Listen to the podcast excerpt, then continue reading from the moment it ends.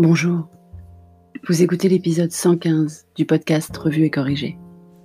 Cet épisode est tiré d'un billet pro publié le 25 juin qui s'intitule Le marketing. CMO, forcément interne et à plein temps, vraiment? Ah, le marketing. Marketing stratégique, développement produit, positionnement, marketing digital d'acquisition, brochure, site web, gestion de la marque, études de marché, communication off et online. Le terme marketing regroupe selon la personne qui l'emploie tout ou partie de sa définition première. Je le cite. Le marketing est l'art et la science de choisir ses marchés cibles, puis d'attirer, de conserver et de développer une clientèle en créant, en fournissant et en communiquant une valeur supérieure à ses clients. Il regroupe donc l'ensemble des techniques et études d'application qui ont pour but de prévoir, constater, susciter, renouveler ou stimuler les besoins des consommateurs et adapter de manière continue l'appareil productif et commercial aux besoins ainsi déterminés. Fin de citation. Son objectif Créer de la valeur, bien sûr, pour l'entreprise et pour les clients ciblés, et s'assurer de la meilleure expérience client possible à tous les points de contact. Mais aujourd'hui, dans de nombreuses entreprises, de la start-up TPE à l'ETI, le département marketing est souvent focalisé sur la partie opérationnelle du métier, web marketing, communication. Il est même rattaché dans certains cas à une direction des opérations, sans prise en compte de la dimension stratégique.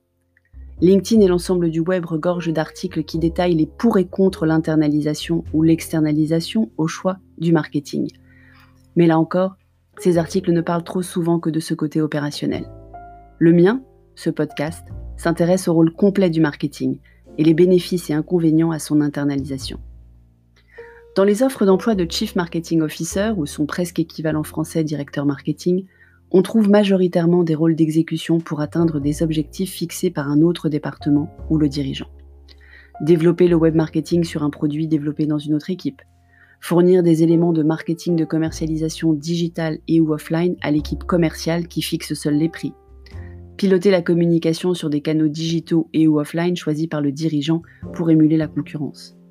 Pourtant, le Chief Marketing Officer peut, et même devrait, être un des artisans majeurs de la croissance de l'entreprise comprendre le marché, comprendre les besoins et désirs des clients, recommander les domaines d'activité stratégiques sur lesquels se concentrer, concevoir la stratégie marketing adaptée, segmentation, positionnement, proposition de valeur, pour ensuite élaborer le fameux mais de plus en plus souvent oublié mix marketing. Produit, dont la marque est un composant clé, prix, distribution et promotion, dont entre autres le marketing digital, le marketing de commercialisation et la communication donc, partie intégrante du marketing. À ce titre, le CMO collabore avec la direction commerciale pour une stratégie go-to-market efficace, et pour un parfait alignement face au client, il est même souvent utile qu'il pilote ou collabore étroitement également avec le service client et ou la relation client, dans le cadre de la mise en œuvre du marketing de fidélisation et de la meilleure expérience client possible à tous les points de contact.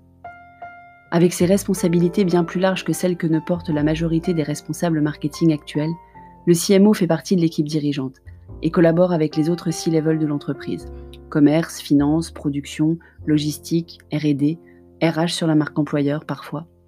Ce rôle est donc senior, mais de nombreuses entreprises ne le jugent pas utile. Par méconnaissance de l'exhaustivité du rôle, parce que le ou la dirigeante a déjà des compétences sur ces sujets et ne ressent donc pas le besoin de les déléguer, par manque de budget pour un profil senior, ou parce que tout va bien sans, jusqu'à ce que ça n'aille plus bien sûr.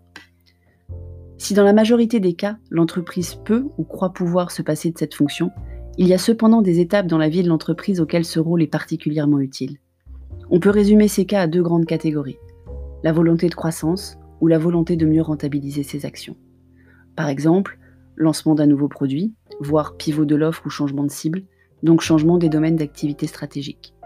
Ou alors une accélération souhaitée de la croissance, ou au contraire un plateau atteint dans la croissance à dépasser. On peut aussi parler de l'arrivée d'un nouveau produit concurrent ou de substitution sur le marché cible. C'est également le cas pour l'ouverture de nouveaux marchés géographiques, par exemple. Et bien sûr pour une recherche d'optimisation et d'efficacité. Autant de sujets qui nécessitent une prise de hauteur avant l'exécution et qui peuvent être particulièrement chronophages pour le ou la dirigeante si ou il ou elle assume ses responsabilités seul d'ordinaire. Vous l'aurez compris, le CMO senior est une ressource clé pour l'entreprise mais pas forcément de façon internalisée à temps plein. Alors comment décider s'il vaut mieux internaliser ou externaliser la fonction Voire choisir un CMO interne à temps partagé? Un CMO interne à temps plein apporte beaucoup de confort aux dirigeants. Adéquation culturelle à l'entreprise, synergie avec les autres départements, alignement permanent avec la vision stratégique du dirigeant, réactivité et flexibilité dans un contexte changeant, excellente connaissance des produits de l'entreprise. Ce n'est pas forcément la meilleure solution pour toutes les entreprises cependant, ne serait-ce que pour des raisons budgétaires. Il existe aussi des situations dans lesquelles un CMO externe répond aux circonstances particulières. Un besoin de vision stratégie 360 ponctuelle pour un événement précis comme un lancement de nouveaux produits, l'investigation d'un nouveau marché ou un pivot. Un besoin sur un temps donné de piloter les prestataires d'exécution existants ou de les challenger pour les rendre plus efficaces. L'apport d'un regard neuf et d'expertise d'autres secteurs pour faire évoluer ce qui existe.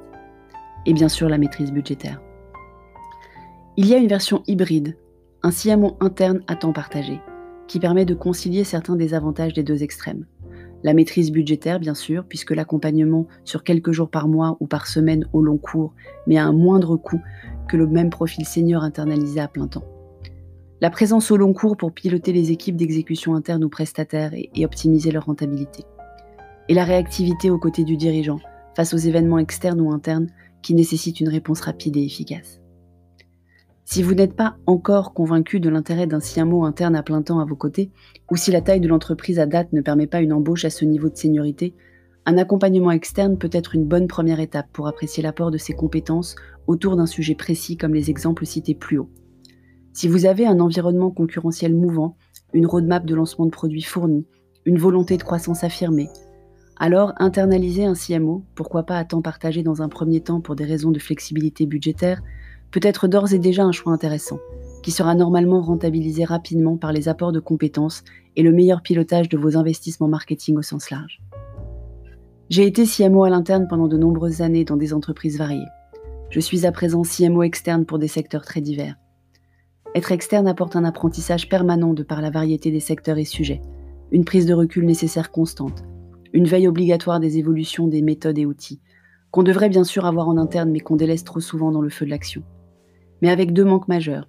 S'inscrire dans un projet dans la durée aux côtés d'une équipe dirigeante et transmettre mon expérience et faire monter en compétence des équipes. Donc de l'autre côté de la barrière, c'est aussi difficile de choisir. Merci de m'avoir écouté.